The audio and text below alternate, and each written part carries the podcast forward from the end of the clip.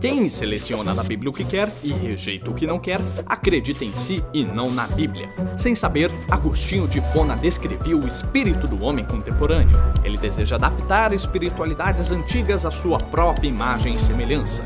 Desejamos um Deus que nos conforte e ajude, mas que não se atreva a nos dar qualquer tipo de responsabilidade. Ao invés de termos uma fé bíblica, hoje nós temos uma fé customizada.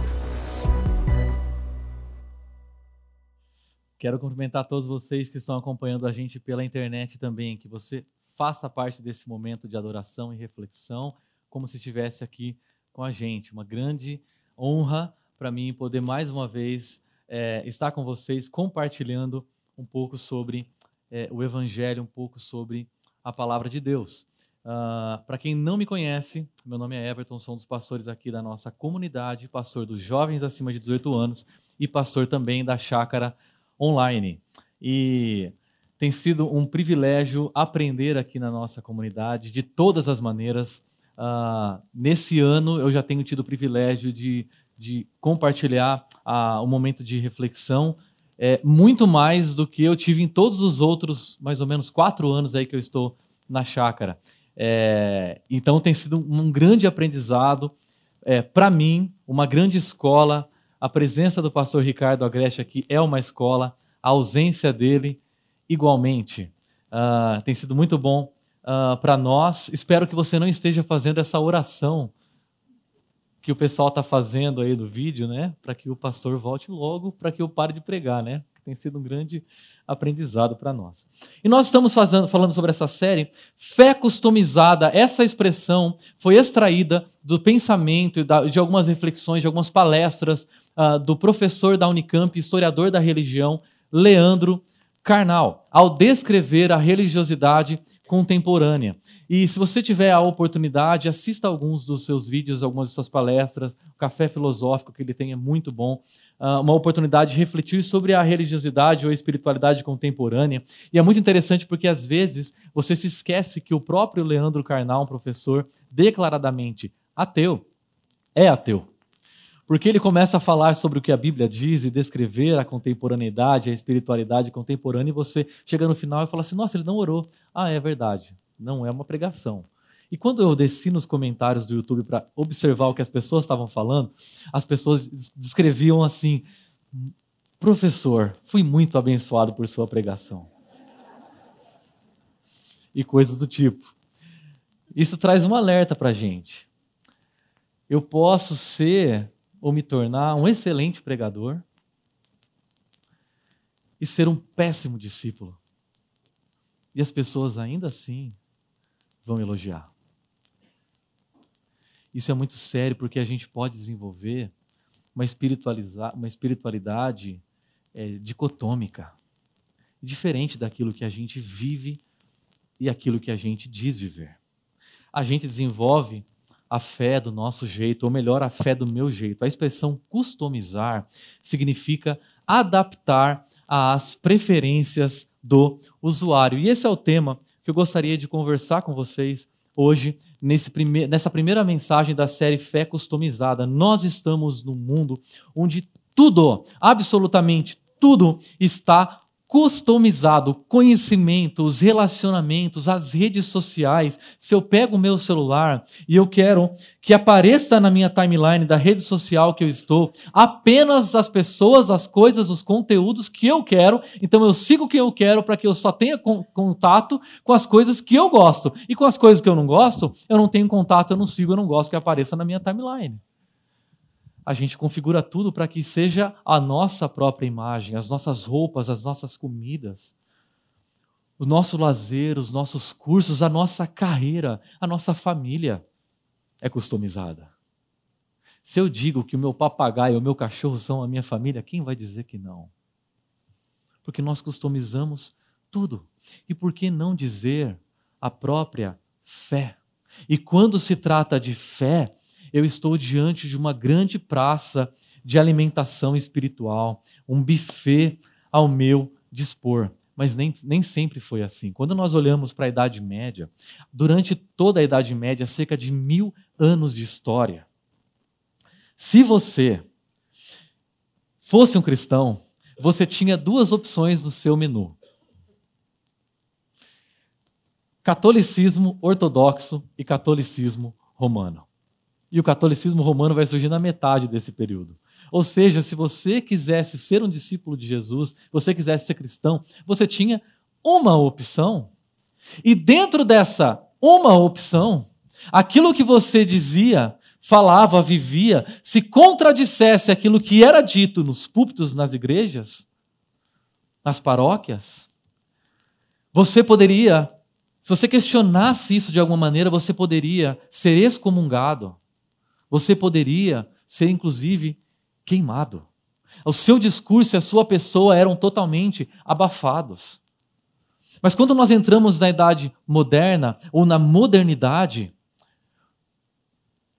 a reforma protestante já adianta esse momento dizendo que cada cristão, cada discípulo de Jesus é um sacerdote e afirma então uma liberdade da consciência individual. Por isso, há um desligamento, uma ruptura entre o que é a fé, o que a igreja diz, o que a religião afirma, o que é espiritualidade e aquilo que é ciência, e aquilo que está na arena pública, e aquilo que é afirmado como verdade, aquilo que é um fato público, aquilo que a razão diz, aquilo que o método científico aprova. Isso é verdade, isso é o que acontece na arena pública. A fé e a ciência passam a ser dicotomizada, dicotomizadas a tal ponto que Nietzsche chega a afirmar que Deus está morto.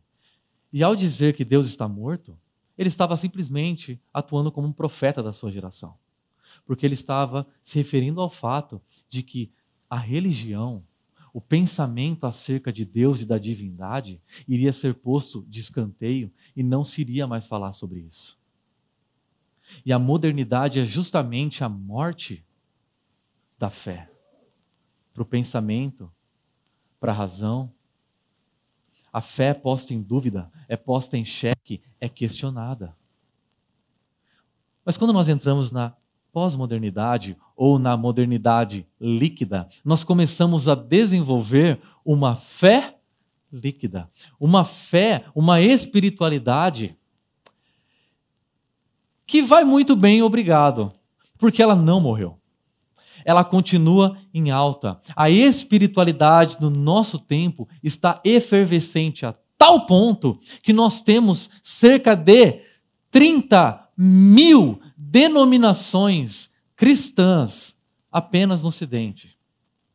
30 mil denominações. Se você se afirma um cristão, você tem um menu de 30 mil opções para a maneira como você vai escolher ser discipulado.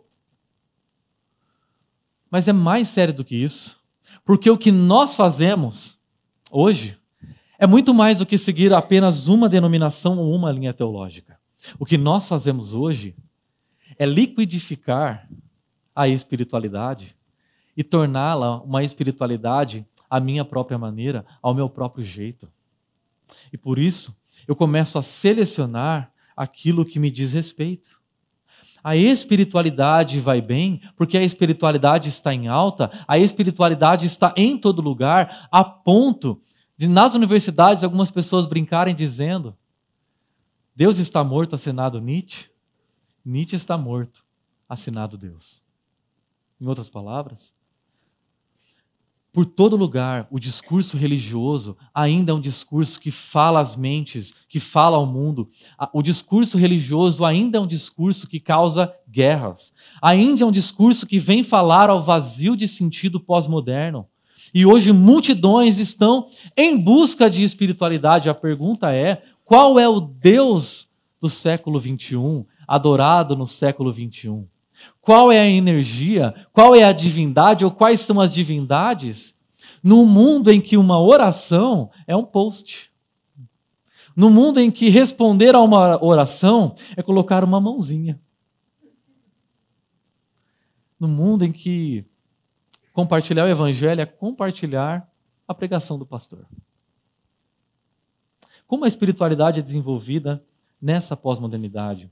Leandro Carnal, que hoje de manhã, por um lapso de memória, eu falei pastor, ele descreve a espiritualidade do século XXI de maneira subjetiva, dizendo que essa espiritualidade é uma espiritualidade subjetiva. Em outras palavras, o eu acho, o eu sinto, é a maior autoridade da espiritualidade contemporânea. Eu adapto tudo que eu ouço e tudo que eu vejo ao meu gosto, a ponto de pastores aconselharem pessoas, e quando elas, eles abrem a Bíblia e dizem, Deus está falando isso na sua palavra, a resposta é, mas eu acho, mas eu sinto, mas no meu caso.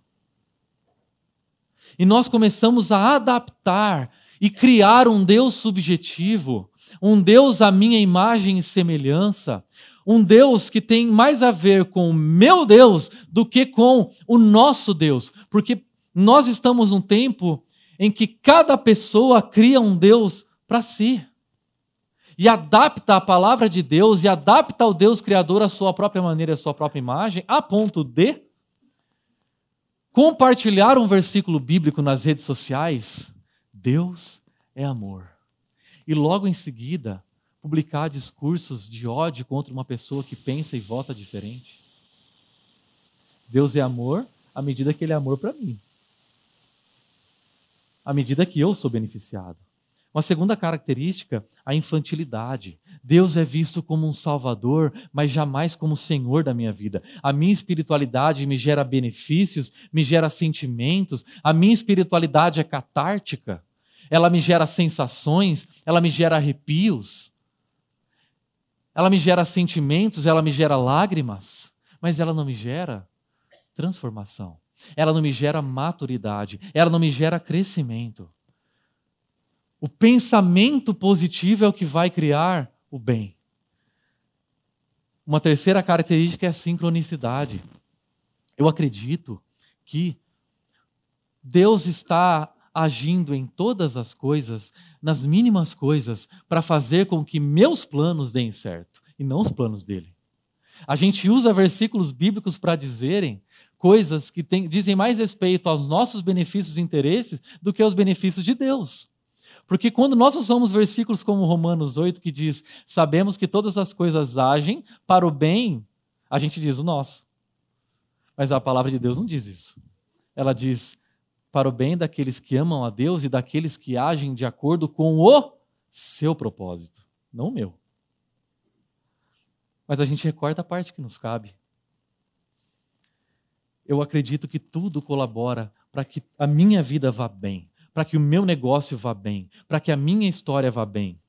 Sincronicidade, prosperidade. Esse aqui eu não preciso desenvolver muito. Porque nós criamos um Deus que de alguma maneira ele parou de criar a constelação que ele estava criando para vir resolver o meu problema material, para gerar prosperidade econômica na minha vida. Se eu encontro com esse Deus, a minha vida econômica tem que ir bem. Tudo tem que ir bem na minha história. O meu nome tem que sair do Serasa. Eu tenho que comprar uma casa na praia, um apartamento no exterior. Eu, o meu negócio tem que ir bem. A minha saúde tem que ir bem. E se as coisas não estão indo bem, provavelmente é que eu devo estar apertando algum botão errado nesse aplicativo chamado Deus. Porque se eu estou fazendo as coisas de acordo com, as coisas têm que ir bem. Deus tem que dar certo. A exclusão de dor, a exclusão de juízo, a exclusão de sofrimento. Se você perguntasse para qualquer pessoa da Idade Média se ela seria salva, a grande maioria dela diria com certeza eu não vou para o céu. Se você perguntar hoje para as pessoas se elas acreditam que vão para o céu, a grande maioria acredita que vai para o céu. E antes de roubar, faz uma oração. E antes de publicar um discurso de ódio, faz uma oração. A religião se tornou um commodity, se tornou comoditizada, se tornou um grande mercado. Em que líderes, pastores, padres, líderes espirituais vendem a fé em nome de Deus. Vendem um produto chamado Deus e olham para as pessoas não enquanto pessoas, mas enquanto clientes e consumidoras. E o cliente se encontra no centro da história, no centro desse negócio, e quando as coisas não vão bem, elas chegam para o vendedor e dizem: Você me vendeu um Deus e não está dando certo aqui, porque eu estou fazendo tudo certinho e a, a vida não está indo bem. O que, que eu estou fazendo de errado para as coisas irem bem?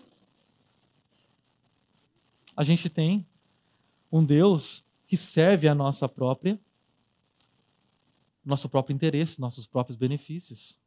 E o indivíduo, o consumidor, o cliente se torna o centro da história na construção de seu próprio sistema de crenças, do seu próprio caminho de redenção, do seu próprio sistema de sentido.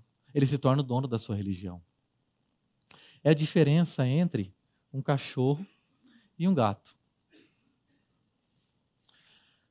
Já experimentou ver a diferença do cachorro e do gato? Porque os cachorros, eles se viram para nós, eles dizem assim: você, eles vêm com o rabo abanando, feliz de te ver, e diz: Você me dá tudo, você me dá uma casa, você me dá um lar, você me dá comida, você me acaricia, você, você me dá mais do que eu mereço. Você só pode ser Deus. Os gatos, eles vêm para nós com o rabo paradinho, quietinho, olha para a gente, ele pensa assim. Algumas pessoas estão falando, não pensa não, pensa, comprovado cientificamente. Ele diz assim: Você me dá uma casa, você me dá um lar, você me acaricia, você me dá comida, você me dá de tudo. Eu só posso ser Deus. Muitas vezes nós nos relacionamos com Deus de maneira felina. Nós nos relacionamos com Deus como se Ele fosse o nosso funcionário. Enquanto cachorros se relacionam com seus donos como donos. Gatos se relacionam com a gente buscando algum presente. Cachorros buscando a nossa presença.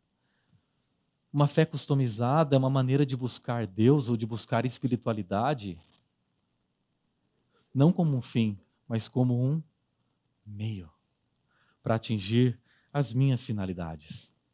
Por isso, professor Leandro Carnal, ele fala sobre a antikenosis. Kenosis é uma expressão grega que aparece em Filipenses, na carta de Paulo aos Filipenses, capítulo 2, dizendo: Cristo se esvaziou e Kenosis significa esvaziamento, porque Cristo se esvaziou da sua divindade, se tornando ser humano, mas ele fez mais do que isso. Ele se tornou um escravo, um servo, mas mais do que isso, ele se esvaziou a tal ponto de morrer numa cruz. Portanto, tenham em vocês a mesma mentalidade de Cristo que se esvaziou. Mas nós desenvolvemos uma espiritualidade anti-esvaziamento. Se eu quero prosperidade, Deus também quer. Se eu quero que o meu candidato vença, Deus está do meu lado. Se eu quero que os meus inimigos pereçam, Deus abençoa. Deus sempre quer o que eu quero. Deus nunca me contraria, nunca pensa diferente de mim, nunca realiza o terceiro dos sete pedidos encontrados no Pai Nosso, que diz: Seja feita a vossa vontade, assim na terra como no céu. Nossa espiritualidade canta: Não a tua vontade, mas a minha. É uma espiritualidade que vê Deus numa categoria que mereceria o título de amigo imaginário. Ou seja, ao invés de eu pensar no radicalmente outro, naquele que radicalmente oposto a tudo que existe, eu vou pensar no radicalmente eu, na anti-kenosis. Eu me encho de mim ao invés de eu me esvaziar, e encho Deus, inclusive, do que eu acredito que ele deveria ser. Eu tenho um amigo imaginário, eu tenho um alter ego, um outro eu, uma projeção do que eu acho que Deus deveria ser um Deus customizado de acordo com a projeção das minhas carências, das minhas dos meus desejos, do meu eu. E quando nós lemos o capítulo 6 do Evangelho de João, nós vemos uma espiritualidade que também está em alta.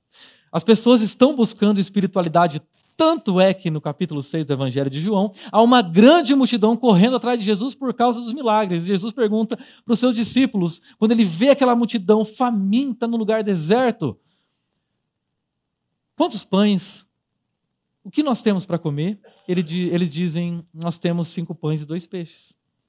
Então Jesus alimenta uma multidão de cerca de 5 mil homens, sem contar mulheres e crianças, com apenas cinco pães e dois peixes, apenas dando graças. E ao final desse momento, sobram 12 cestos com migalhas de pães e peixes, a ponto de nós conseguimos nos recordar que esses 12 cestos estão justamente relacionados aos 12 discípulos que, ao invés de serem servidos, serviram.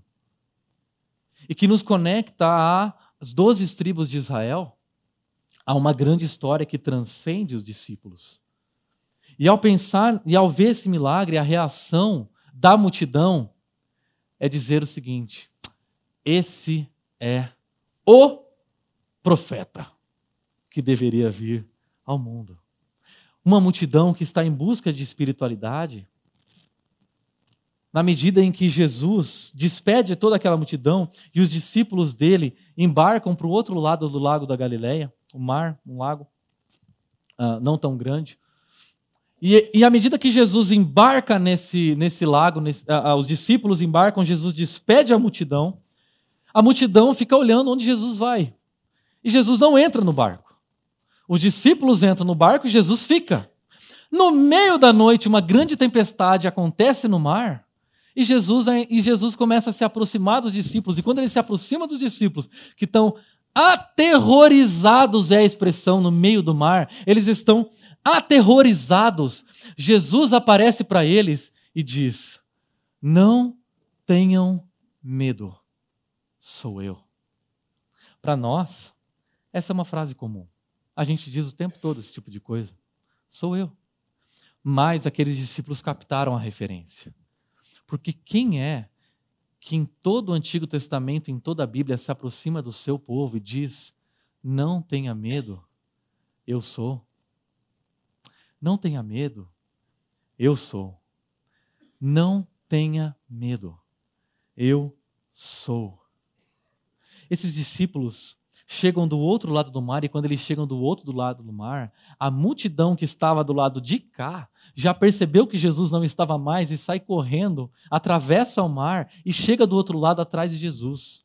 E o texto de hoje se inicia dizendo: Quando encontraram do outro lado do mar, perguntaram-lhe, Mestre, quando chegaste aqui? A gente não viu o Senhor embarcando. A gente não percebeu a maneira como o Senhor chegou desse lado. Mas perceba que o mais interessante é que, além da preocupação errada, a maneira como essa multidão se dirige a Jesus é reconhecendo Jesus como mestre. Naquele mesmo dia, tentaram fazer de Jesus um rei e chamam Jesus de profeta. Jesus ignora completamente a pergunta e responde o seguinte: Jesus respondeu: A verdade é que vocês estão me procurando não porque viram sinais milagrosos, mas porque comeram os pães e ficaram satisfeitos. Jesus não reage à customização ou à busca daquela multidão por espiritualidade, uma espiritualidade à sua própria imagem. Ele não responde agradecido. Porque ele acorda naquele dia, o Instagram de Jesus está com milhares de seguidores. Mas ele não acorda e fala assim: Oh, Senhor, muito obrigado. Ele diz: A verdade é que vocês estão me procurando não porque vocês viram sinais. Vocês me estão me procurando porque vocês querem pão.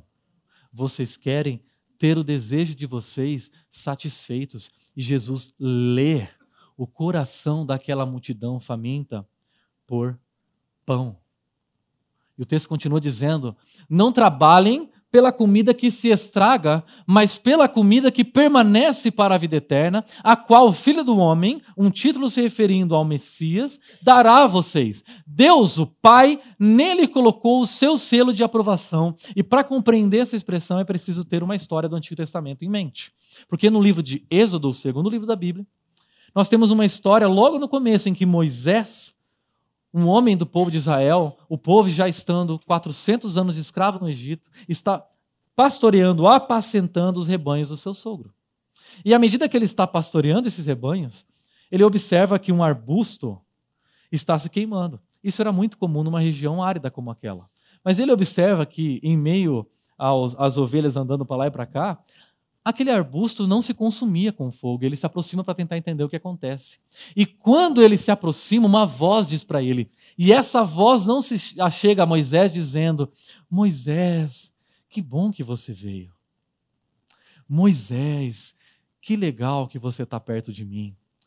Ele diz: Moisés, tire as sandálias dos seus pés, porque você está numa terra santa. Em outras palavras, Moisés, essas sandálias dos seus pés mostram que você tem dignidade entre os homens.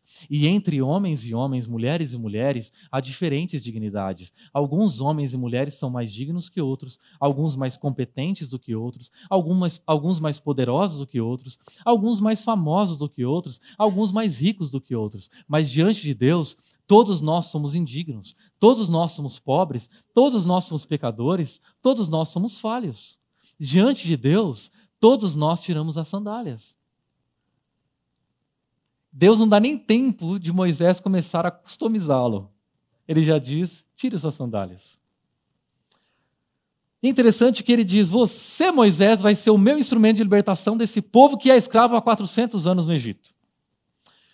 Acho que Moisés. Como assim? Não, desculpa, eu acho que eu não peguei. Você vai ser o meu instrumento e você vai até lá dizer para as autoridades de Israel e para o faraó que eu estou enviando você. Moisés fala, peraí, uma sarça? Eu vou chegar neles e falar, um arbusto falou comigo? Ele diz, não.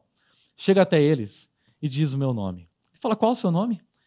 Diz para eles que o eu sou enviou você. Diz para eles, o eu sou me enviou aqui. E essa expressão, ao longo da espiritualidade judaica, se tornou a expressão Senhor. Senhor. Dentro da língua hebraica é algo semelhante ao verbo ser e à expressão eu sou aquele que é. Moisés falou: Ok, eu vou lá e falo que eu sou, mas como que as pessoas vão acreditar em mim? Ele diz: Moisés, faz o seguinte: o que você tem na mão? Ele tinha na mão um cajado que ele apacentava as ovelhas. Ele diz: joga essa, eh, esse cajado no chão. Assim que ele joga o cajado no chão, o que acontece? Se transforma numa serpente. Ele diz: pega o cajado, ele pega o cajado, ele volta a ser cajado. Ele diz: Moisés, faz o seguinte: é, coloca a mão dentro da sua roupa. Ele coloca. Quando ele tira, a mão que era sã se tornou leprosa uma doença de pele. Ele diz: coloque de novo, ele coloca rápido e tira. A pele está sã novamente. Ele diz: faz o seguinte, vai até o Nilo, pega a água e derrama no chão. Quando Moisés derrama a água no chão, aquela água do Nilo se transforma em sangue. Ele diz: está vendo esses sinais? Esses sinais vão autenticar você, Moisés, diante das autoridades de Israel. Esses sinais vão autenticar que você é um enviado meu e que o seu discurso, na verdade, é o meu discurso. Que você foi enviado da minha parte. É assim que eles vão acreditar. Logo, os sinais não são um fim em si mesmos e os sinais não servem para nos servir. Os milagres não servem para nos servir. Os milagres não servem para nos entreter. Os milagres, os milagres servem para sinalizar e autenticar um discurso daquele que foi enviado por Deus. Logo, o Filho de Deus, o Filho do homem, tem o seu selo de autenticação. Trabalhem por essa comida. Um teólogo alemão chamado Paul Tillich, ele falou sobre duas buscas por sentido. E tem tudo a ver com o que nós estamos falando aqui. Há um sentido último e há um sentido penúltimo. Algumas vezes, algumas coisas na nossa vida assumem o sentido penúltimo, o que significa que elas são contingenciais, elas têm, a elas têm a sua importância, mas se nós as perdermos, elas não vão simplesmente fazer com que a gente perca o chão. Quando nós perdemos coisas penúltimas, coisas que têm seu caráter contingencial, essas coisas não nos fazem perder o chão. Porém, quando nós perdemos aquilo que é último, aquilo que é mais caro, nós perdemos o sentido da nossa existência. Aquilo que tem o nosso caráter como sentido último é Deus. Mas quando nós colocamos Deus como sentido penúltimo da nossa história e nós buscamos Deus como um meio para conquistar um fim que nós colocamos, nós estamos fazendo de Deus um ídolo e do nosso ídolo um Deus.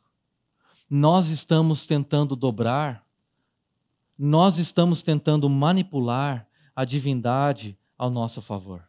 E o que isso tem a ver com o que nós estamos conversando? As multidões vão até Jesus com a finalidade de fazê-lo algo penúltimo, para que elas conquistem aquilo que elas desejam, serem satisfeitas. Logo, mais importante, mais importante do que ter fé, é o que algumas músicas da nossa cultura dizem, o importante é ter fé. Mais importante do que ter fé é para o que a sua fé está apontando. Qual é a real identidade daquele que nós assumimos seguir? Esse texto tem como centro justamente isso. Ele, a multidão diz: O que precisamos fazer para realizar as obras que Deus requer? Jesus respondeu: A obra de Deus é esta, crer naquele que ele enviou.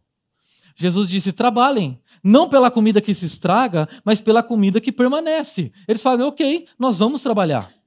Qual é a obra que Deus quer que nós façamos? A obra que Deus quer que nós façamos é que nós creiamos. Porque a finalidade dos sinais é despertar fé. A finalidade dos sinais não é nos entreter, não é nos servir. Deus não é um aplicativo que está à nossa disposição. A finalidade dos sinais é revelar a identidade daquele que foi enviado por Deus. Então perguntaram-lhe: Que sinal milagroso mostrarás para que vejamos e creiamos em ti? O que farás? Os nossos antepassados comeram o maná no deserto. O maná era um pão que durante 40 anos o povo comeu no deserto um pão que vinha de Deus. Logo, Moisés foi instrumento para alimentar o povo com pão. Um pão que conduziu aquelas pessoas até o túmulo.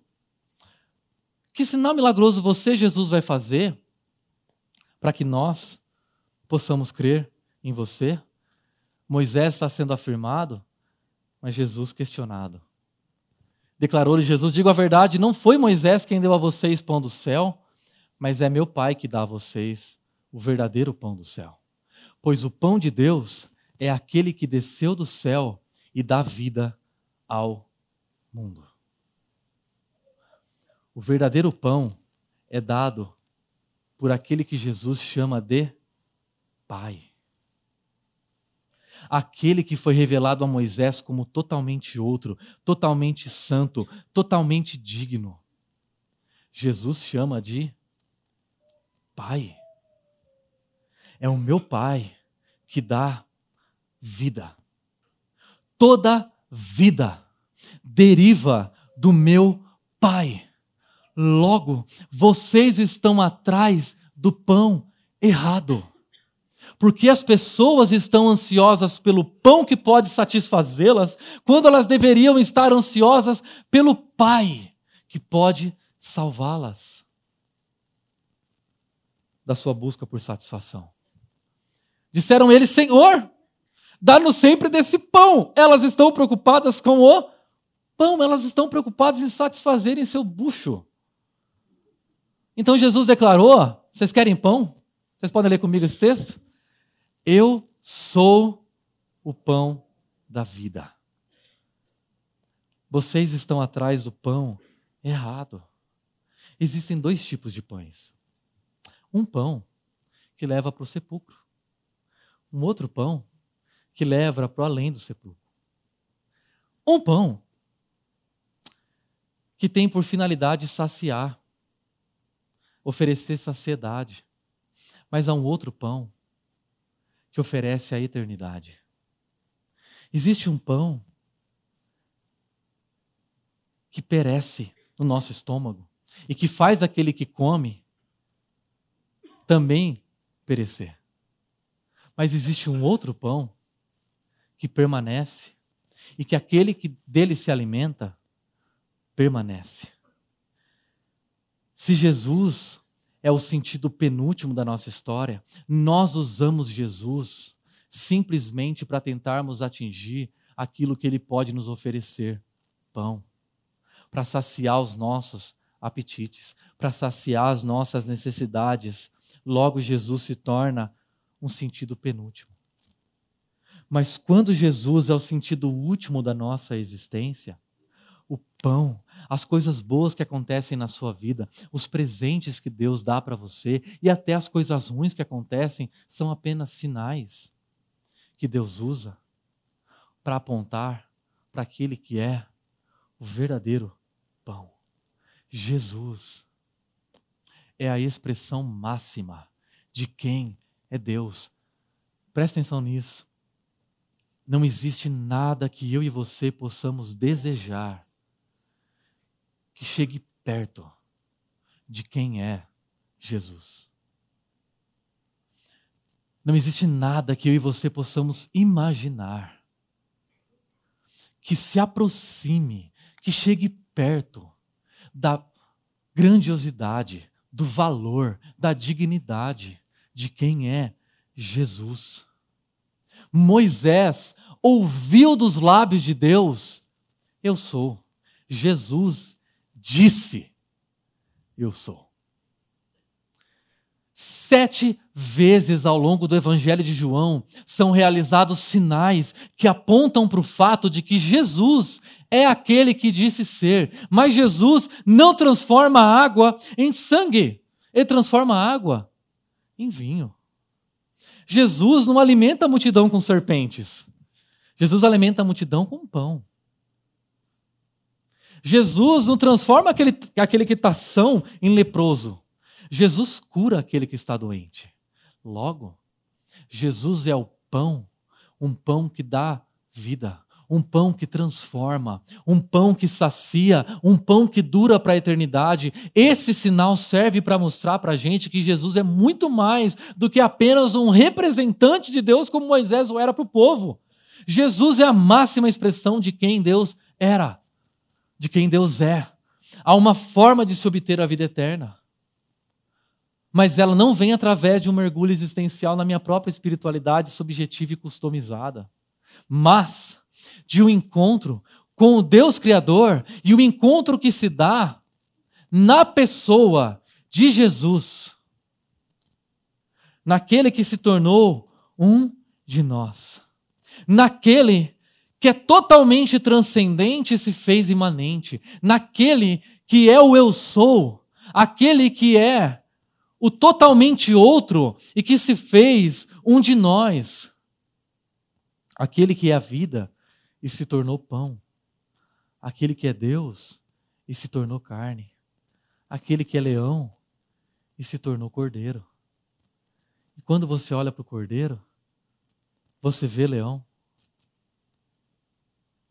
Porque o que a espiritualidade customizada tenta fazer desse leão é domá-lo, é dopá-lo, é fazer desse leão um leão de circo um leão que serve apenas para entreter e servir as pessoas. Jesus se recusa a ser esse tipo de Deus. Por isso ele diz: aquele que vem a mim nunca terá fome, aquele que crê em mim nunca terá sede, mas como eu disse, vocês me viram. Jesus não os elogia, mas vocês não creem. Para obter vida, eu preciso me achegar a Jesus e eu preciso crer. Não simplesmente acreditar que Jesus é um grande profeta, Jesus é um grande mestre, Jesus tem uma espiritualidade acima da média, mas crer que ele disse que ele é quem ele disse ser. Todo aquele que o Pai me der virá a mim, e quem vier a mim eu jamais rejeitarei. Porque a vontade de meu Pai é que todo aquele que olhar para o Filho e nele crer tenha a vida eterna. E o que eu vou fazer com essa pessoa? Eu o ressuscitarei no último dia, porque o pão que vocês estão atrás é um pão que leva vocês apenas até o túmulo, até o sepulcro, até a morte. Não resolve os seus problemas mais essenciais. E eu sou aquele que está vendo quais são os seus problemas mais profundos e tem capacidade de solucioná-los. Eu sou aquele que vê além do que você está vendo. Por isso, Jesus não é um milagreiro. E não se deixa ser um milagreiro, ser tratado como um milagreiro. Aquele que faz show para tentar satisfazer as necessidades e desejos das pessoas. E nós desenvolvemos uma fé customizada quando nós tentamos fazer de Jesus alguém, um elemento dentro da minha história. A fé significa encaixar a minha vida dentro dessa grande história e me deixar ser transformado por ela. Pois a minha carne é verdadeira comida e o meu sangue é verdadeira bebida. E todo aquele que come a minha carne e bebe o meu sangue permanece em mim e eu nele. Para qualquer judeu, gente, a ideia de canibalismo é absurda. Assim como para nós. Mais do que um ato nojento, é um ato insano. É na Bíblia é descrito sobre alguém que perdeu totalmente o juízo. Mas o que Jesus está dizendo é o seguinte: o sangue representa a vida, e vida pertence somente a Deus. Logo, somente aquele que detém a vida é que pode dar e tirar. Logo, o próprio Deus se fez carne e sangue para poder oferecer a sua vida a nós, seres humanos, que não temos. a vida, o cosmos, a humanidade não é autoexistente, não é autossuficiente. Toda a vida, da menor partícula à maior partícula, ao maior astro do cosmos, toda a vida humana das bilhões de pessoas que vivem, já viveram, deriva de Deus. Ele é o pão da vida. Então nós podemos ter duas reações diante desse Deus que se recusa a se dobrar às nossas preferências. Daquela hora em diante, muitos dos seus discípulos voltaram atrás e deixaram de segui-lo. Ele não fala multidão. Os discípulos. O que dizer da multidão? Muitas pessoas deixaram de seguir Jesus por causa de um discurso duro. Por causa do discurso de alguém que se recusa a se deixar ser customizado e dobrado segundo a vontade das pessoas. Por isso, o que, que ele faz? Ele começa a bagunçar a vida de algumas pessoas, ele começa a frustrar alguns planos, ele começa a atrapalhar algumas metas, a impedir que alguns desejos se realizem. Porque esse Deus não existe para fazer com que a vida aconteça de acordo com a nossa vontade. Qual é a resposta de algumas pessoas que veem que Deus não é, faz a vontade deles? Retrocedem. O que você vai fazer com Deus que se recusa a ser e a fazer o que você espera que ele seja e faça? A multidão e alguns discípulos deixaram de segui-lo, retrocederam. Jesus perguntou a quem sobrou: doze. Vocês também não querem ir? Simão Pedro, não podia ser outro, lhe respondeu: Senhor, para quem iremos? Tu tens as palavras de vida eterna. E nós cremos e sabemos que és o Santo de Deus. Não tinha resposta mais perfeita para Pedro oferecer nesse momento. Ele começa bem, porque ele diz, ele não diz grande profeta, mestre, rei. Ele diz o mesmo título pelo qual Deus se chamou no Antigo Testamento, Senhor. Nós cremos que o Senhor é o eu sou que se fez carne. Logo, nós cremos. a segunda reação é crer. Por isso, o convite que nós recebemos hoje da parte de Deus é o convite para crer. Acreditar não muda nada. Quando nós acreditamos que existe um Deus, quando nós acreditamos que existem divindades, quando nós acreditamos que existem energias, nós projetamos sobre esse Deus, essa divindade, as nossas expectativas de como essa divindade deve ser e agir. Mas quando nós cremos, crer é resultado da revelação desse Deus que transforma a minha história. Se você vem até Jesus com o simples objetivo que ele consiga para você uma namorada, que ele não destrua sua família e sua carreira, que ele dê para você sucesso, visibilidade e influência, você está buscando Deus simplesmente como um meio para atingir as suas finalidades. Mas Deus não existe para nos satisfazer. Nossa postura logo não é acreditar, é crer. E uma pessoa que crê conforma a sua própria história a essa grande história, a quem esse Jesus é. Ao invés de tentar lançar sobre Deus nossos achismos sobre quem ele deva ser, nós lançamos sobre nós essa revelação. E não existe maior revelação de quem Deus é, senão Jesus. Ele é o pão da vida. Ele é o Deus que se tornou carne. Customizar a nossa fé é tentar reduzir aquele que é infinito às nossas percepções. Reduzir aquele que é irredutível. Agora, crer em Jesus significa redimensionar a minha própria história à luz de quem ele disse ser. E quando nós cremos, nós começamos a desenvolver maturidade. Quando nós temos uma fé customizada, nós permanecemos infantis. Quando nós cremos, nós passamos a desenvolver a nossa espiritualidade, não a nossa própria imagem, mas a imagem daquele que é imutável. E à medida que nós nos relacionamos com aquele que é imutável, nós somos transformados. Nós crescemos, nós nos tornamos pessoas mais maduras.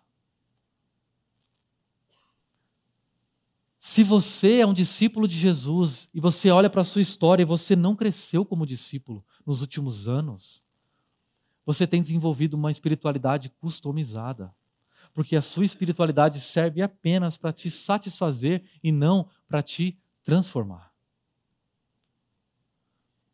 A espiritualidade bíblica, cristã, gera descanso. Um homem que estava traduzindo a Bíblia para uma língua de uma tribo indígena, todas as vezes que ele encontrava no livro de João a expressão crer, ele deixava um espaço porque ele não sabia, não conhecia uma palavra daquela língua que pudesse ser traduzida pela palavra crer da Bíblia. E é interessante porque no livro de Mateus nós, nós encontramos a palavra crer nove vezes. No livro de Marcos nós encontramos 14 vezes. No livro de Lucas nós encontramos nove vezes. Mas no livro de João nós encontramos a palavra crer 85 vezes. Eu acho que era importante para João crer.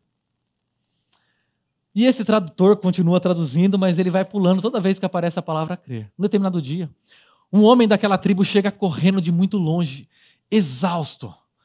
E ele, quando chega ao destino dele, naquela tribo, para entregar uma mensagem, ele cai. E ele balbucia uma palavra. E aquela palavra era desconhecida para aquele tradutor. E ele pergunta para a pessoa mais próxima o que, que ele acabou de dizer. A pessoa mais próxima a ele disse: O que ele acabou de dizer é que ele está exausto, exaurido, cansado, mas enfim, ele encontrou descanso. Essa palavra é a palavra que ele utilizou para traduzir por crer. Crer é quando eu e você paramos de tentar reduzir Deus àquilo que Ele não é, paramos de lutar com Deus para tentar torná-lo aquilo que Ele não é, paramos de tentar convencer Deus de que nós somos bonzinhos o suficiente e de que nós estamos fazendo a coisa certinhas o suficiente para que Ele nos dê coisas boas. Nós paramos de tentar, de, de tentar convencer Deus de que nós somos bons e nós merecemos coisas boas. Nós paramos de tentar dobrar a Deus a nossa própria espiritualidade customizada. É descansar. Mas por fim, Crer significa confiar. Um homem, ele se colocou em cima de dois prédios. E ele conectou esses dois prédios com uma corda. Ele subiu nesse prédio e disse o seguinte: Olha, eu vou atravessar esses dois prédios apenas nessa corda. Quem aqui acredita? Multidões se aglomeraram e disseram: Eu acredito. Ele atravessou e as multidões aplaudiram elogiaram e falaram: é isso aí. Ele fala: quem aqui acredita que eu consigo atravessar de um prédio para o outro nessa corda, numa bicicleta? Todo mundo, vai, eu acredito. Ele vai lá e atravessa o prédio apenas numa bicicleta. Quando ele chega do outro lado, ele diz: Quem aqui acredita que eu consigo atravessar esse, esses dois prédios em uma corda, em, em, numa bike, sem as mãos? As pessoas, é isso aí, eu acredito. Ele vai lá e atravessa novamente os prédios. Ele chega do outro lado e fala assim: Quem aqui acredita? Que eu consigo atravessar esses dois prédios em cima dessa corda, numa bicicleta, sem as mãos, com uma pessoa na garupa? O pessoal, eu acredito. Quem aqui se habilita? Essa é a diferença entre acreditar e crer.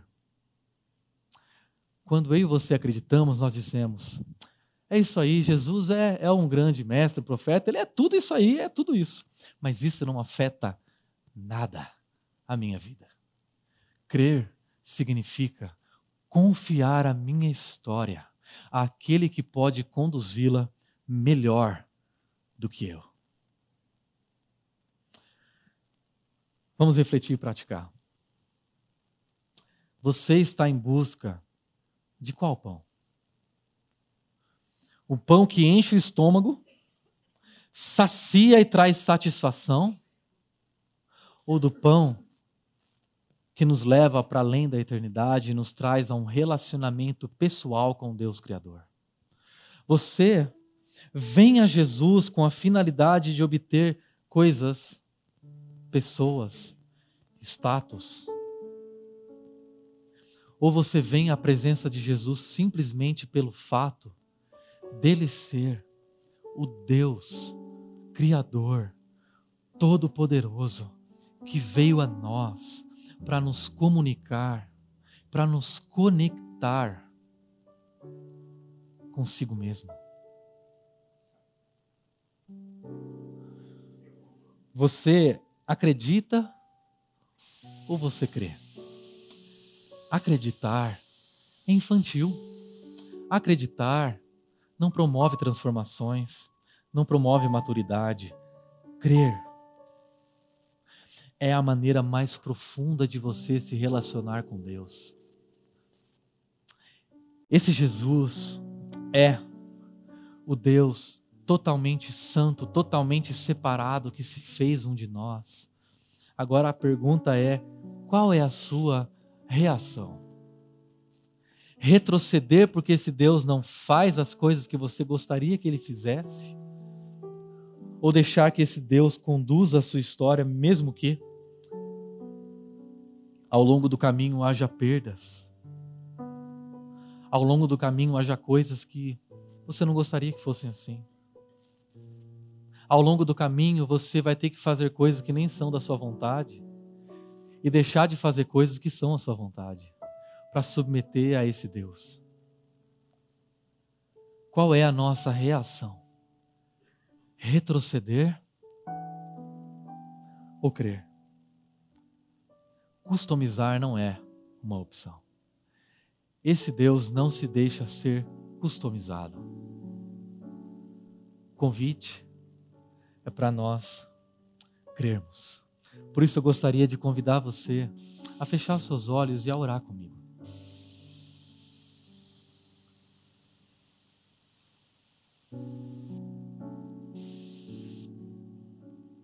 Senhor,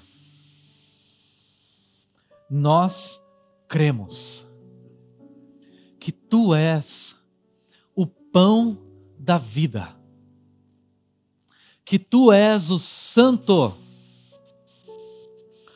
totalmente separado, que se fez um de nós,